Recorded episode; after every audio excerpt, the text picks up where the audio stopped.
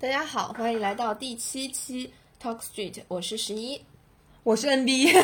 我 不敢，我不 敢，我是苏打。我们今天想聊的呢，就是关于最近还挺火的一个词，叫社交 NB 症。 对，这个词实在是太难听了。对，所以我们打算在这一期节目里面把它计划成社交厉害症。 对，我们就给它改名字，嗯，嗯，社交，社交擅长，社社叫社交厉害症哈。过度擅长。嗯，对，这这关于这个词，你是怎么了解到的我听你说的啊，啊？是吗？就是有一次你跟我说什么微博上好像很火怎么的，反正我、啊我因为我们我我不刷抖音什么的，然后我不看这些短视频平台，所以其实我接触到它很少哦。而且前一段时间我当时手机存储不够，我把微博卸载了，我就没有来源了，所以我是听你说的。对呃，因为我也不看抖音之类的短视频嘛，但我们是是不是接不到抖音的推广？我们看了看，想看来着，手机存储空间不够。嗯，啊，这个心有余而力不足啊。对呃，所以我的这个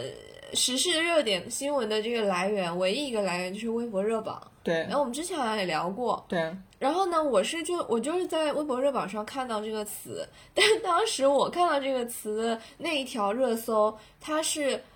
呃关于什么的新闻？是关于一条狗狗的新闻， 大概什么时候的热搜啊？大概可能两三周以前，嗯甚至不止了。嗯嗯嗯呃，就说是是是那个视频里面有一条狗，就是还有周围有好多狗狗，然后嗯像一个狗狗的 party，、然后那条狗呢就是 在画面的正中央，在一个椅子 Queen 上 面 dancing queen，就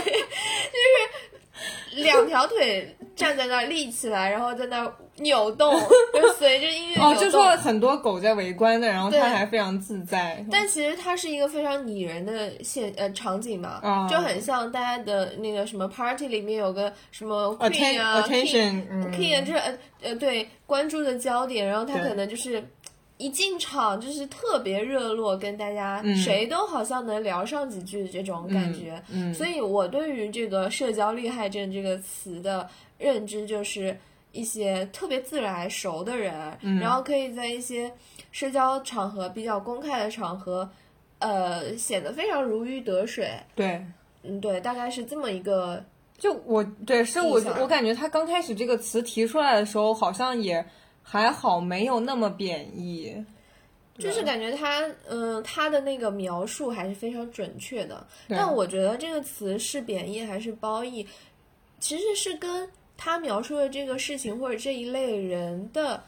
行为受到大家什么样的评价相关联。就是跟它具体的行为是有关系的。对，就是有些人可能会觉得这样左右逢源的人，他不是很受认可，因为他会觉得这样的人圆滑，过于圆滑或者过于自来熟，就显得特别虚闹伪腾。啊啊！对，一方面很闹就腾对，可能不是说虚伪那样深入的一个评价，但是说嗯表面看，你就会觉得这个人特别闹腾，然后显得你不深沉。所以这个词刚开始不稳就重只是想调侃他们，对吧？对，嗯，但我感觉我这两天看到的一些评论是有点，呃，就是就像我看到的一些评论是说“评论”这个词背后的一些现象，就是说好像是说抖音还是什么，他们很多视频会打 tag 嘛，会打这种社交牛逼症的这种 tag，但其实它是社交厉害者。对对对对，厉害厉害。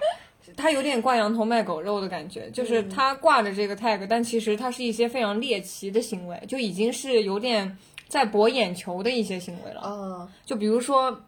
我印象很深，当时那个文章就在批，就说有一个男的，他整天拍视频，他的视频内容是他去一些公共的餐饮场合，嗯然后他去拿别人正在吃的食物，他直接就旁若无人的就把人家的奶茶呀、什么就拿起来喝，嗯，然后让那个路人就非常的惊讶，然后他就以此为噱头来嗯拍这些路人惊讶的反应或者怎么样，然后来博取流量。就是这种行为对应这个词，就让这个词显得好像是这种行为是一个呃特别不礼貌，它已经不是。社交厉害已经不是厉对害它这个已经范畴了，它已经是一个很冒负面犯人的了对对对，对是一个负面的行为了。就感觉后来在从我来看，这个词后来好像就有点变味道了，有点嗯刚开始好像也是有点想调侃人的感觉，但后来就已经是一个很恶，就在我来看啊，是有一点恶俗的代名词了。嗯对，不过我觉得这个和一些短视频的博主的，他们的初衷是有关系的，嗯，他们就是哦他们本身就是嗯们想博流量，就是他们所谓的创作是，就是带着这种哗众取宠的方式来做这件事情。我觉得这是一个然后最后被那个有点被反噬的感觉。 对，嗯反正我当我刚开始看到这个词，我是你刚开始给我说的时候，我还挺惊讶的，我我就觉得这个词好像就不是那么好听，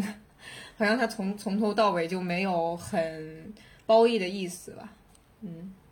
他他总觉得是有一种在中性的呃评价的基础上，又带有一些些情感色彩。对，但是你有没有发现，好像很很奇怪的一点是，呃，我们有我们当评论别人是社交厉害症的时候，其实经常评论的都是别人，而从来不评论自己社交厉害症。那哎，其实我觉得这个和这个词的这个含义还是有一点关系吧。就通常你会去，你会表扬别人，但你不会当着别人的面表扬自己，就有一种王婆卖瓜自卖自夸的感觉。嗯然后这个词虽然现在变味了，但是它本最本质的意思又好像是在夸他社交上非常对，我觉得非常具是，有社交我觉得是带有一点酸的在夸，对吧？嗯啊，对，嗯就是可能最初是这样，嗯嗯，然后就感觉这个词经常是形容别人，然后形容自己的时候，经常都说社恐，对啊吧？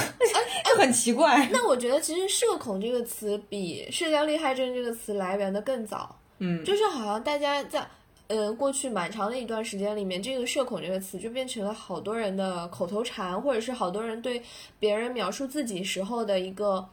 也是一个 tag 吧。我我感觉，对我感觉，其实这些 tag 好像大家在打的时候都非常的简单粗暴，然后呃那个稍微别人有一点不想参加什么活动啊，就什么就说啊这个人或者是我啊我我我社恐我社恐，好像这个词脱口而出，然后说别人，假如说这个人要是一见面大家嗯都非常热络，然后他很。他很如鱼得水的，这样就能活开了。然后别人都说：“哎，这个人真是社交厉害，怎么怎么。”好像这个词脱口而出，就打 tag 打得非常简单粗暴。我觉得打 tag 这个行为是不是因为大家就是需要一些呃简练的词语？这对这个词语的含义大家都了解，然后我就想要用这个词语来概括我的一系列的行为的，就是为自己一系列的行为找一个原因。就比如说，呃，好多人会说我我社恐，嗯，然后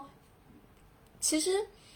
其实有一个明星，嗯 我不说他的名 字，但我猜大家可能会能猜到，嗯那个男明星。然后呢，他一直说自己社恐非常严重，他他的表现就是他和好多的圈内人士可能都不是特别呃关系不是特别好，嗯然后、呃不太爱社交活动，嗯然后整天就自己宅宅在家里，嗯然后他对于这些行为的解释就是我有非常严重的社恐，嗯所以我就不参加社交呀，或者是什么什么。然后，但好像同时呢，我我理解这样的人的心理是说，我说我是社恐，然后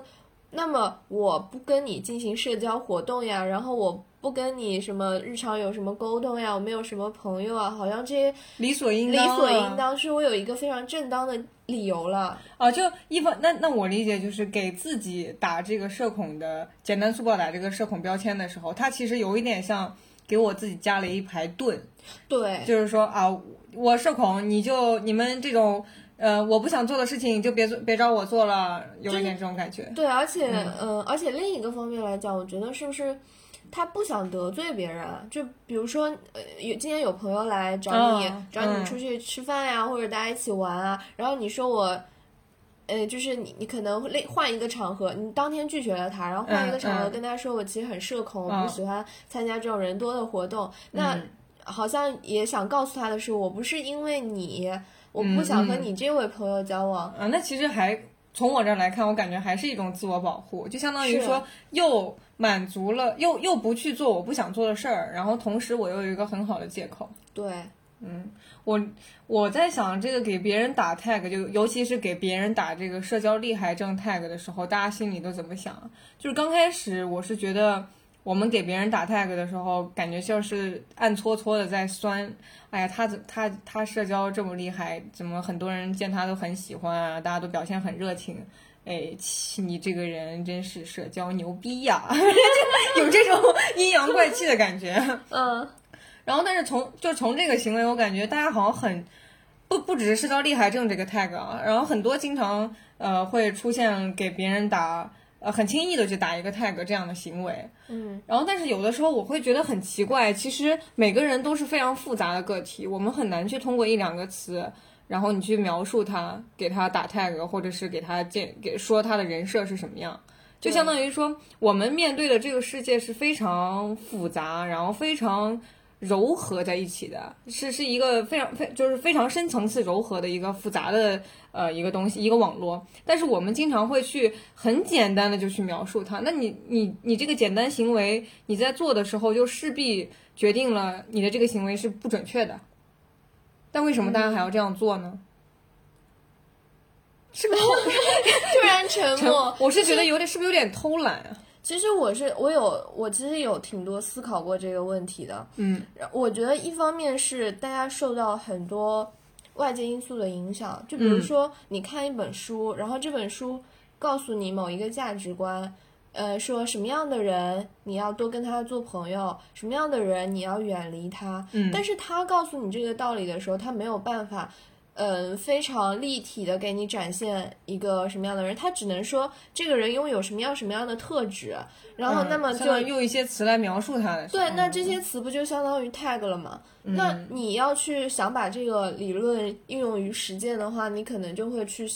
那你就会简单粗暴的去给它打 tag 了。其实也不算简单粗暴，但是我是觉得，呃，就是其实描述是没有错的，但是错就错在这个简单粗暴上，因为我们生活是很复杂的，然后我们相当于去。描述它的时候，描述了用一个采取了非常简单的一个方式，然后你这个简单方式其实是很不准确的，是然后将当将你这样一个描述去给别人说，或者是嗯、呃相当于你成为你自己的一套理论的时候，那说明你离那个生活已经很远了。然后你再去应用到那个复杂生活的时候，就已经脱节了。就有一种你把人抽象出抽象呃成了对一个扁平化的对形对象，对对，然后你又要用运用于一个非常多对元立是体的的生活的时候，它就它会已出经现偏差。它已经脱节了。然后你对其实讨论的就已经不是那个本身复杂的东西，对然后，所以我觉得其实其实觉得，如果是这样的话，就挺没意义的。然后我后来又多想了一下，我们为什么有这样的习惯？嗯，我猜一方面是因为懒，嗯，因为其实很简单的打一个 tag，这个好像相当于说立马立马下定论了嘛。嗯，这样好像不经过思考，直接根据一点一点的表现，然后就得到一个呃最终的结论，好像是很轻松的事情。所以偷懒的角度可以这样做。然后，但是其实还有一个原因，我猜是因为我们从小接触到的很多东西就是这样的特点。就比如说，我们从小经常会问家长，电视剧里这个人是好人还是坏人？嗯，就是一个好和坏这么非常单对一的，对，小时候平衡小时候只看到好和坏，只看到黑和白，嗯所以会不会是跟这个有关系？就相当于我们从小呃有一个这样的理念在，，就是我觉得从就是评价一个事物或者是一个人的时候，这个方法就是从你小时候是非常单一的一个好坏的标签，然后逐渐长大之后，我们会觉得好人也有坏的一面，坏人也有好的一面，嗯，就是逐渐的丰满成熟的这么一个过程。可是当你真正变成一个成年人，然后你接触到更加多元丰富的世界的时候，你的评价体系可能会逐渐的被冲击，就是你的评价标准会变得越来越多元，你的嗯这个评价的过程会变得更加复杂，最终导致你你嗯懒嗯想要不是不是懒，是你可能很难以去给出一个结论，对，但是。有的时候又有让的时候需要你给一个对结你必论，嗯须要给出一个结论的时候，你就只能用一些啊，比如现说成社的词交，去归纳出来，对吧？对，嗯就是一些，尤其现在网络用语很流行的情况下，你你去跟人家交流时交流的时候，你用一个呃流行的网络用语，可能会省去很多的这个沟通的时、啊时间成本。嗯，对，但是感觉这个词现在背后大家好像对它的观念褒贬，呃，都不是说褒贬不一吧，其实好像大多数都是贬，但是有的人贬的程度非常深。 嗯，我感觉和你说的那一类视频是有一些关对系对，的那一类 视频实在是让人看到太难受了。嗯他已经完全，其实就不是社交厉害了，他是没有礼貌，他是嗯嗯目中无人的感觉了，嗯。不行不行，刚才扯远了，我们又在就是那个打 tag 的问题聊太多了，要要拉回来。今天是聊社交，好吗？对，其实我嗯们今天更想聊一下的是社交厉害症和它的反义词——社交恐惧症。对，呃，现在真的好多人在说自己是社恐啊，我感觉这个和 这个有点，我不说自己社恐，我都就我就必须得我就必须得表现的非常活络一样。嗯对，而且 我觉得这个和呃说我有忧郁症，有我我有有抑洁郁癖症，对这些有点类似。嗯嗯，然然后就大家先上来标配啊，我我我社恐，我社恐啊，就是好像我洁癖我没有点病，我都不能不能对啊来跟大家社交了。不过，不过我感觉我确实是，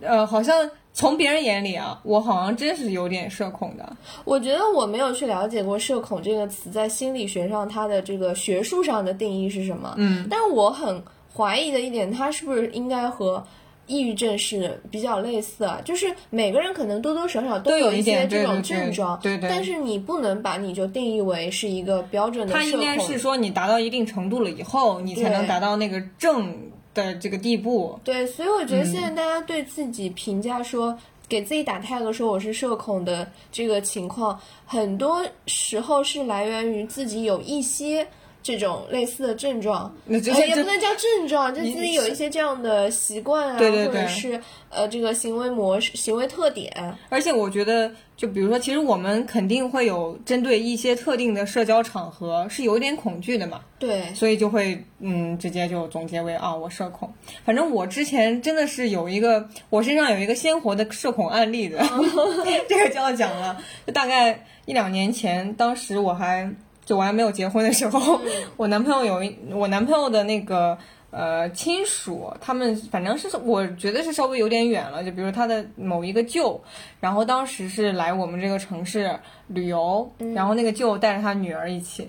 然后那个周末，我当时反正怎么就好巧不巧的，我跟我男朋友就吵架了。嗯那天就反正嗯挺不愉悦的，而且我本身也就觉得这种场合我没必要一定要参与吧，就也不是你父母来那我肯定要去，但是是舅呀、什么这种，我我感觉就就就可以不用去了。我嗯其实也、本身我就不想去，其次那天我跟他吵架了，我就更不能去了。然后反正那天我就没有去。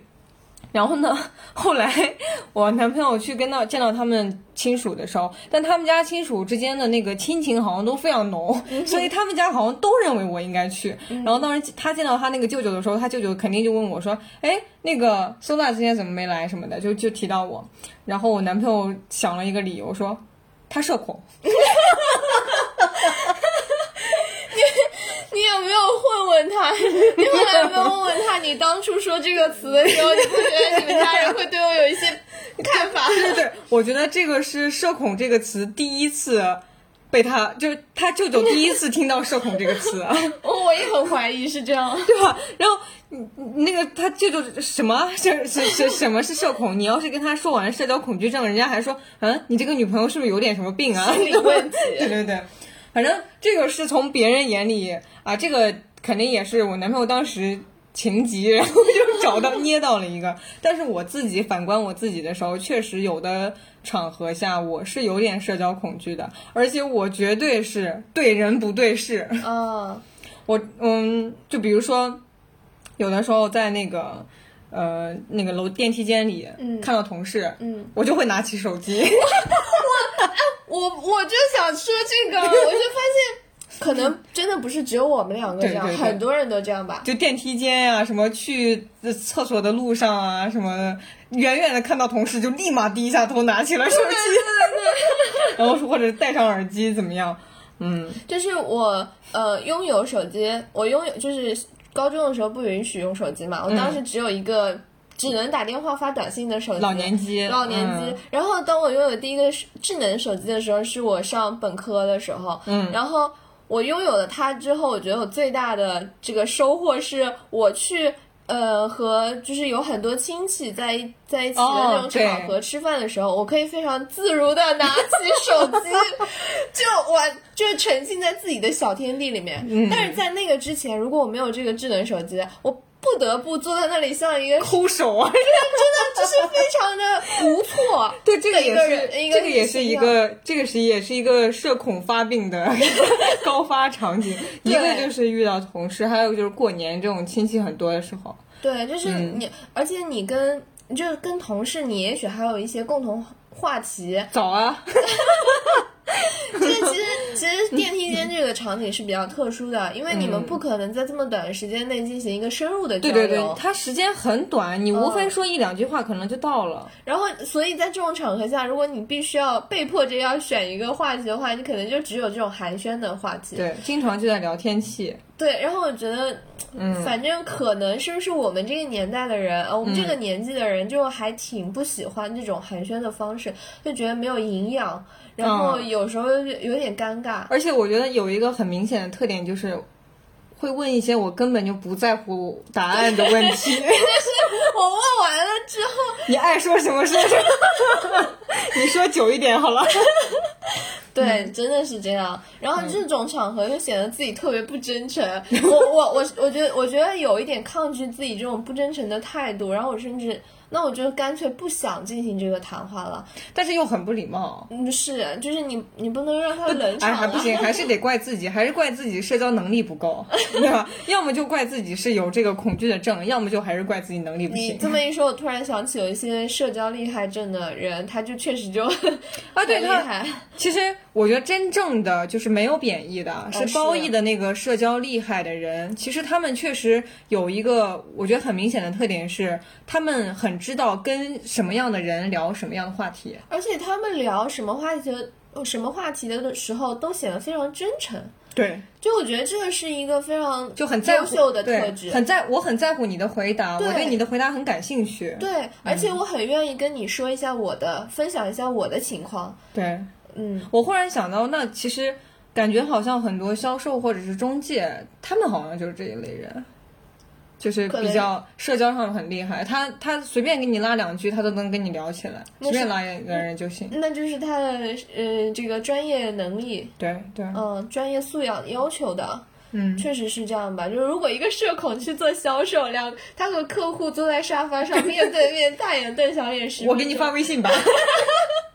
然后发发微信表情还，呃我忽然现在忽然觉得，其实微信表情，然后是一个社恐的救命良药。对，就是有时候你都不知道这句话该怎么接了的时候，对，你只能发一个或者表是情一串哈哈哈哈，但是哈哈哈哈可能有的时候会，哎呀显，得你很不走心。对，然后你发一个可爱的表情呢，好像也就就能稍微好一点。就是这个文字到图像再到视频的这个每每一个阶段的感跨越谢 感，作为一个社恐，感谢科技进步。对，嗯 嗯，你有什么？你感觉你自己是一个我社挺社交啊上什恐么？的，我还就是怎么咱咱咱俩今天都是来表忠心来的？哎，我觉得是每个人会有自己不同的社恐的方面吧，可能会不会？你有什么方面？嗯，刚刚说的那个就算一个，就是那我个我见到同事或者见到是见到认亲识戚，嗯见到认识的人，就我觉得，嗯，这个场合我不能跟你深入交流，然后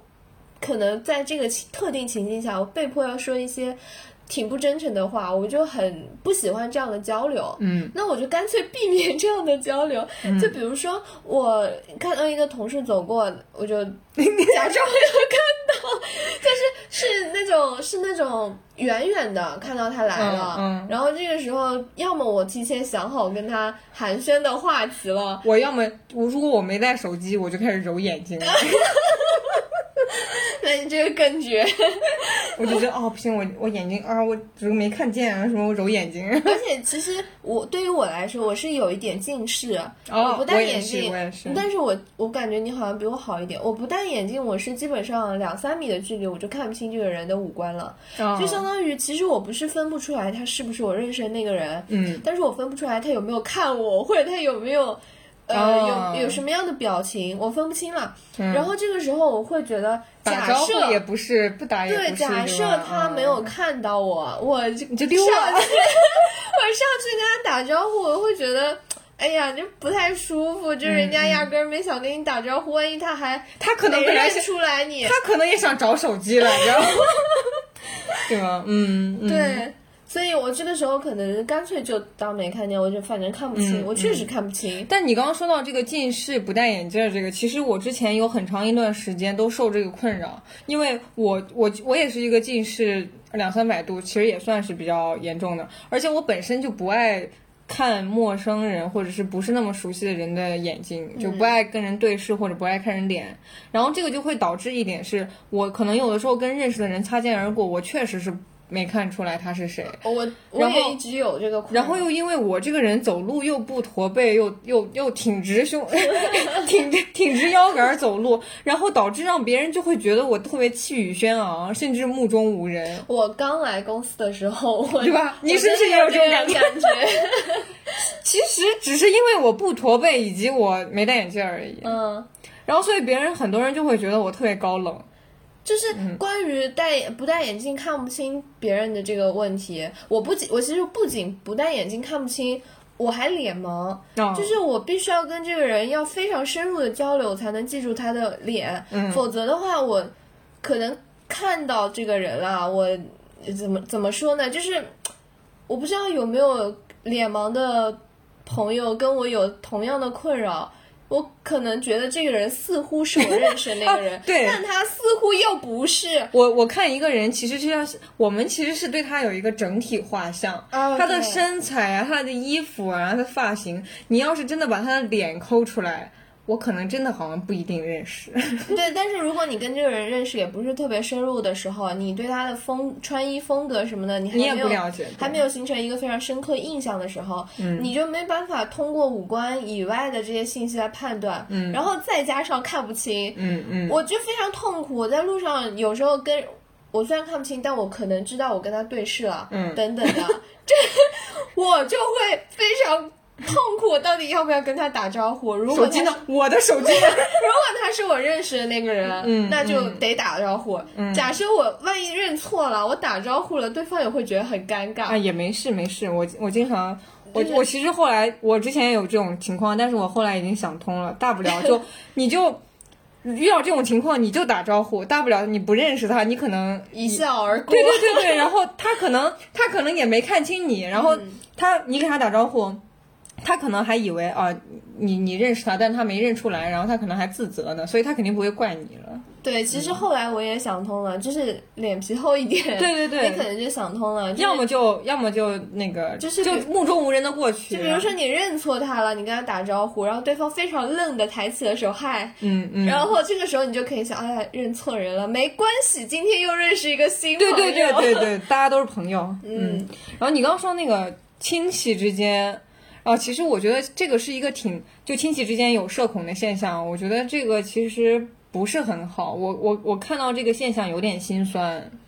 我我倒是觉得这个是一个挺自然的事情，就不是说，其实不是说，呃，亲戚长辈之间这个感情不深厚了，嗯而是说你在，比如说大家在一桌圆桌上面吃饭，然后你的你的爸爸妈妈也在，然后其他的长辈也在。你跟长辈们没有共同话语了，那么这时候他们在聊他们之间比较感兴趣的那些话题的时候，你其实插不上嘴，啊，这个时候是比较社呃社恐，比较适合拿出智能手机来玩的时候。对但是如果我和我同辈的那些亲戚朋友在一起的时候，那可能就不存在这种现象了。我我我想的那种跟亲戚的社恐，其实跟你这个还不太一样。嗯就其实不是说他们长辈之间在聊，嗯，我想到的是长辈来问我，就啊比如、你怎么样了没呀？你怎么了没呀？然后什么了没呀？大概就这种句式了。 嗯，其实我觉得，其实可能长辈确实是关心你，但是年轻人现在有的时候有确实有点敏感，然后嗯，就像。就感觉我们日常在外打拼，在大城市工作，其实已经够累了。回到家过年那几天，就想好好放松一下。嗯，然后但是大家还来戳我的痛处， 然后就导致了我们非常呃敏感害怕，所以就呃有点恐惧。但其实我觉得本不应该这样的，大家好不容易有一个相聚的机会，嗯、而不应该把它造成一个社交恐惧的一个一个场面吧。嗯其实我觉得这个还得分。就是有一些亲戚是非常亲亲密交流的那些，嗯呃，经常亲密的来往的一些亲戚，那他们是。是真的非常关心你的现状，比嗯如说过年的时候，就是你一一整年都在外打拼，嗯然后你好不容易过年的时候才跟他们有一次，哎，坐下来大家聚一聚、聊一聊的这个机会，嗯那他们可能对你平时的生活并不了解，他就是想关心你，他只想关心你，嗯但是他不能有太多的这个，他只能通过这种，呃，大家都会问的这些对问题来深入，嗯呃，来嗯来切入，就像他也不是不不那么会关心你，然后对嗯嗯因为没有办法呀，我不了解你生活中的每个细节，嗯然后我也不知道，比如说我也不知道你有没有交女朋友，嗯嗯然后我不可能说，我也不知道你刚分手了，我也不知道你年终奖不够啊。不可能说我对你的就是有一些问题提问的时候是需要有一些了解的基础基础知识才可以，对所以但他没有在他没有这些基础知识的时候，他只能。非常生硬的切入，嗯可能这个问题刚好就戳中你某个痛痛处处， 只能说痛处太 多。对，然后嗯还有一种情况呢、是，这个亲戚本来他可能真真的并不是非常关心你，那那你们就跟是我们刚才聊到那种，就是问一些自己也不关心哦回答的问对，题。就是在这个当下这个场合不嗯说话就冷场了。 那我觉得其实社恐这个时候就应该回怼回去，他总有他不想回答的问题吧？哎，我觉得我理解的社恐和你理解的还不太一样。嗯，就我觉得社恐不是说你问的这个问题戳到我痛处了，我还能反击，嗯而是我压根儿不想听你问我这个问题，哦我就在这个人多的场合我就想躲起就来，想逃。对，嗯只想逃，然后非甚至很抗拒去这样的一些场合。嗯，是的，就感觉嗯，就跟别人有一点接触这种事情，就让我感到害怕。对，而且我发现这个问题好像现在越来越严重了。我对，觉好得像，挺普遍的。对，我觉得跟我我的一个理解是，我觉得跟现在互联网发达是有关系的。大家都是处在屏幕背后的那个人，就是好像互联网的就科技发达，然后比如说这种内容平台什么的也多了之后，嗯导致大家完全可以在屏幕背后消磨时间，对不像以前。嗯，只有书本的年代，你可能看书是就是你唯一一个和自己独处的这种消磨时间的方式。嗯哦就是说现在很多，你想现在现在你可以很轻松的就能做到自己一个人去做事儿，而不一定非得要跟别人有什么社交，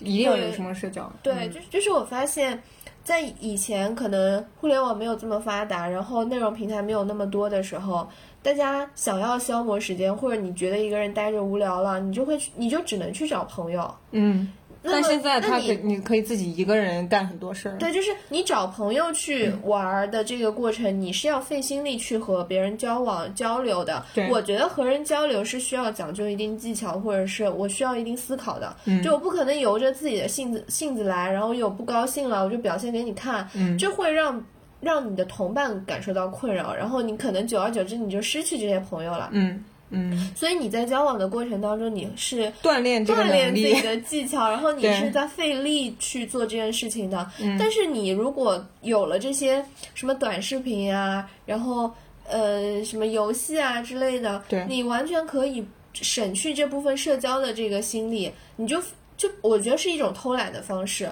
一种偷懒的消磨时间的方式。嗯那在这个过程当中，你就可能逐渐丧失了这些社交技巧，嗯，然后你的能力就没有被锻炼嘛。那那可能大家就会，一旦你再被迫进入到这个社交场合的时候，感你到会觉得很不很适对，你就会觉得很累了，嗯，然后觉得很难，然后大家就会说，哎呀，我社恐，嗯然后我做不好，我在这个社交场合里面表现的不好，是因为我社恐，然后再嗯不断的给自己找理由，对你刚分析那个是一个原因，然后我想到了另外一个另外一个原因，其实嗯，我是我是觉得现在大家的社恐不是说我们对所有东西都社恐，我嗯们是、尤其是我，我感觉我是对人不对事的，嗯，然后我遇到了。嗯，我感你哎我遇到了和你我说的这个对人不对事，是对特定的人，还是说对特定的一类人吧，一类人对，嗯比如说我在遇到呃我感兴趣的人的时候，我是一点儿也不社恐的，我就很很想了解他，嗯所以我就哪怕自己会，我会自己刻意的去找话题跟这个人套近乎，嗯因为我对他感兴趣。嗯但假如说我对他一点感兴一一点兴趣都没有，我都提不起那个兴趣来跟他随便说两三句话那样维持生机。啊，我记得你之嗯前有跟我说过，就是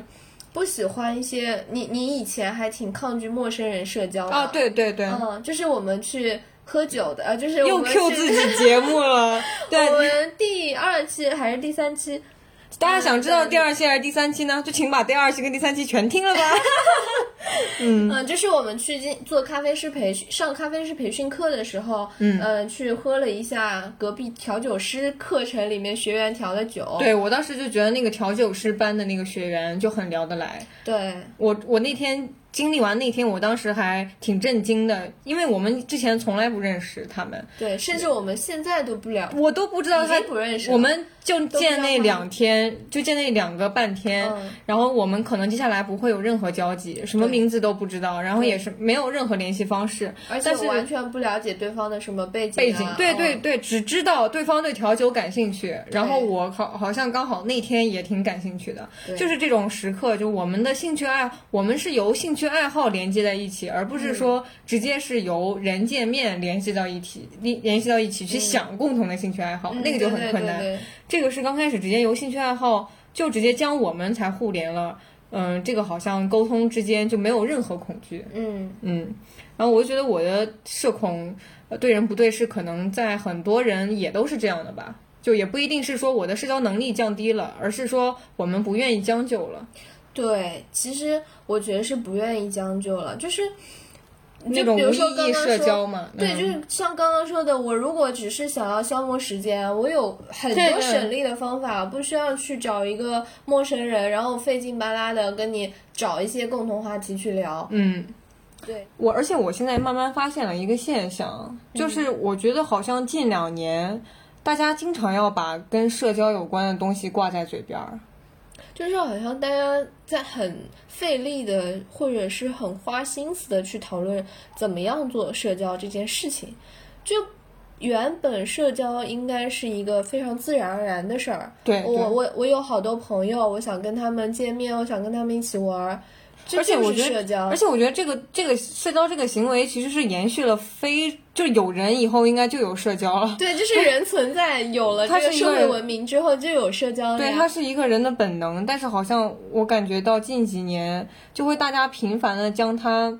衍生出来的一些词经常挂在嘴边，就比如说现在最近的这个社交厉害症，嗯，然后以及前几年火的社恐，好像经常在讨论跟社交周边的一些词。我感觉大家好像对这个社交，就是社交这个词儿，它慢慢的变味了。本来最初嗯社交好像应该是我和朋友们去交往啊，我就或者是我跟陌生人，呃，有什么就是交交往来往这种感觉。但是渐渐的，社交这个是变成了一个事情，变成了一个需要呃任务去学习的对嗯技能。有一点，对，我觉得这个它就逐渐变味了。就比如说，呃，就像你刚刚提到销售之类的行业，它是有目的在的。对他们是需要一些，他们确实是需要一些特定的技巧去对达成一些社交目的。嗯，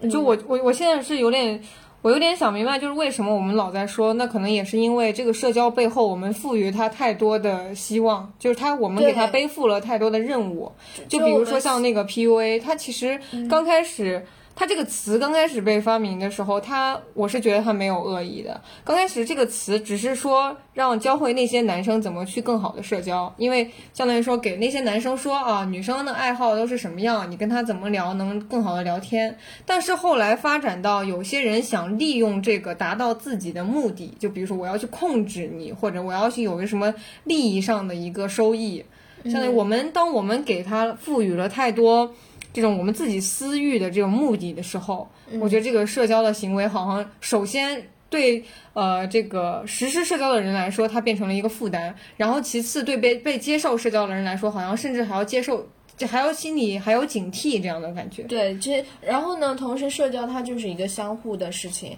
嗯甚至我觉得它应该是一个比较平等的事儿。就像你刚刚说，其实它没有明确的呃。做社交这件事的人和被接受和接受社交的人，他没有这样两个明确的分别。嗯每个在社交当中的人，他同时都在扮演这两个角色，都是你来我往的，你你对一下我一下，对，所以他一方面他要警惕对方嗯，有什么样的呃奇奇怪怪的社企交图，企社交企图、社交技巧，你要去这种套路，你要去识破。嗯，然后一方面你又要自己似乎又是那个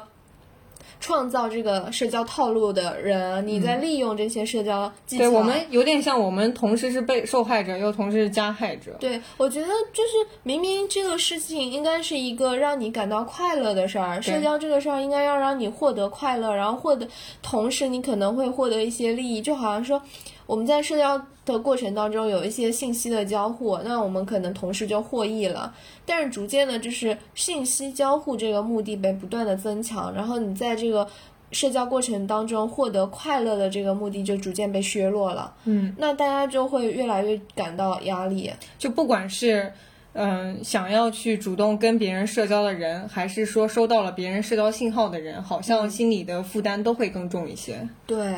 而且，其实又回到今天我们想要聊的这个话题，就是社交。社交，不管是社交牛逼症还是社交厉害症吧，其实我是有一点想把这个词它的词性往好了一点转。嗯，我是觉得，其实如果现在大家都是人人在喊社恐的时候，我觉得出现一个稍微正向一跟跟他的反义，然后出现一个在社交上比较厉害的的这样一个现象，其实是一个我觉得是有希望的一个方向。但是我很我很痛心的是，看到这个词现在又又走向没落了。我有点想，就是我们。呃，可以对社交不那么敏感，然后对这件事情呢稍微放松一点，我们去好好的享受社交，然后成为一个社交上稍微厉害一点的人。因为我觉得社交厉害，社交如果你社交好的话，它其实是会对自己有一些很好的帮助的。嗯，就是，哎呀，我觉得这个又扯回来了。其实，当你说出，呃，你觉得社交能力比较强的人会对自己有有利的时候，啊，又我觉有得又有目又有对，目的就是又了有这个吧嗯目的性了。我其实我我更想说，大家可以更真诚的去社交。对对，其实就是很自发的去营造一个好的社交环境。对，就是我发现，嗯、当一群人出去玩儿的时候，只要这群人里面有一个我们所谓的社交厉害症嗯的人，那他就能带队整带动整个团队的这个气氛。对，就所有人，其实所谓的社恐，你只不过是不敢迈出那一步，嗯你害怕自己被别人称为是一个社交厉害症的人，嗯你可能就不想、不想迈出那一步。我宁愿做一个，我宁愿披上社恐的保护衣，就是躲在自己的那个角落里面。嗯，但是但是总有总是需要有一个人来起对这个头。说到这儿，我觉得其实那些社交很厉害人，他身上是肩负了一点责任的，他是担起了一面大旗。对，所以我觉对得，虽然现在这个词“社交厉害症”这个词有一些贬义，但我同时对这样的人是有一些，敬畏。我真的有， 是的我真的 有，真的，你说到这儿，我也有，因为其实就像一群人，假如说很容易产生尴尬的一个嗯场景，就是比如一群同事，然后大家。嗯，一一起出去团建或者怎么样？嗯如果团队里能有一两个很活络的人，嗯，他们能把这个气氛活跃起来，哪怕他们有的时候说的一些话题你不喜欢，但至少大家气氛活跃总比尴尬强吧？对，我觉对得最可怕的一个现象是什么？没有这样的一个人，然后呢？人人都社恐，都把自己封闭起来。然后这个团队里面还形成了一些小团队，比如说我们俩是比较熟的，哦然后我们俩就不停的在窃窃私语，甚至最令人痛心的是有，假设这个时候出来一个社交厉害症的人，他想要带动大家的气氛，可是大家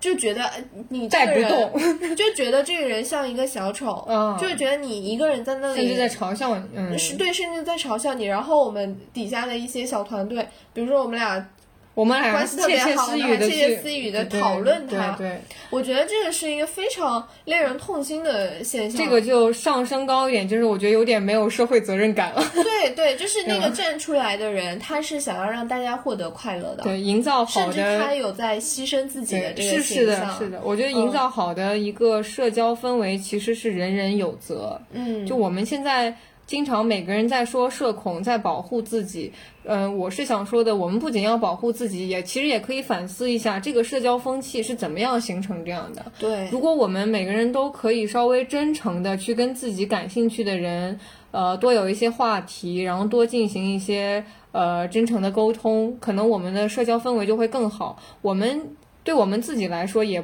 不那么需要一个这样一个盾来去保护自己了。嗯，是的，嗯，所以就是觉得有时候你不要总是披着自己高冷的这个外衣女 女王的袍服，然后对显得自己特别的嗯这个高贵。对，其实可以去，可以去跟更多的人去沟通一下。其实大多数情况下还都是不不需不不那么需要去防防备很多的。嗯对，其实、我其实觉得大家可能会一边说自己社恐，一边又很渴望去和别人产生一些沟通。嗯，那这个时候你要想，别人其实和你也差不多，对，需要总是需要有一个人最先开迈始出一对，步，是的，是的，那你们之间的距离才能更进一步。嗯嗯嗯。而且其实，呃，那我又想到，如果说我们去呼吁大家去做，在去真诚的、去积极的社交的话，其实可以刚开始有一个怎么样的一个 tips 呢？就是我们去多建立一些。呃，好的，这个兴趣爱好，比如嗯说根据兴趣爱好去认识人、去社交，这个好像就还比较轻松愉悦，嗯，没有什么负担。或者说，哪怕对方对你的兴趣爱好不感兴趣，如果说他真的是愿意和你呃社交的这样一个人，啊他愿意和你产生一些交流的，那你说出来一个兴趣爱好，他哪怕不懂，他可以向你请教。哎，对那你们，的甚至话是题就来对，了甚至是打开了他的新的大门。对对对，然后你其实你也可以，假如说两个人兴趣爱好不一样，就比如说我们现在存在的一些代际沟通，嗯父母们的爱好跟我们的爱好不同，然后大家的观念不同，其实我们可以平心静气的去站在对方角度。思考一下，为什么他有这样的想法，然后对为什么我有这样的想法？相当于刚开始先以一个平等的、尊重的这样的一个态度去社交、去沟通，可嗯能最后也能达到好的结果。然嗯后我还有见过一个现象，我觉得不太好的地方，就呃，举个例子，嗯就比如说代际沟通这个问题，有一些我们的同龄人会。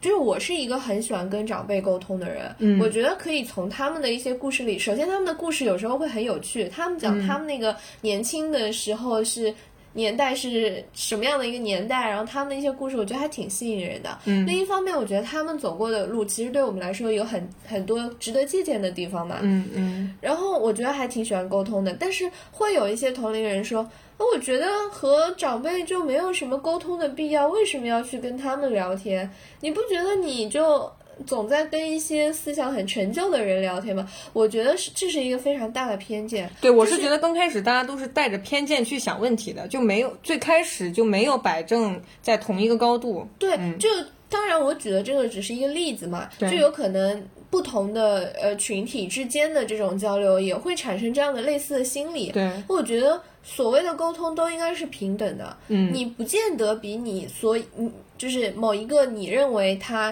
嗯、呃眼界不够不如你开阔，然后思想不如你有深度的这样一个群体，你要高到哪里去了？对你你你就凭什么有这样的优越感呢？ 对，而且其实就像我刚刚说的，我觉得其实，呃，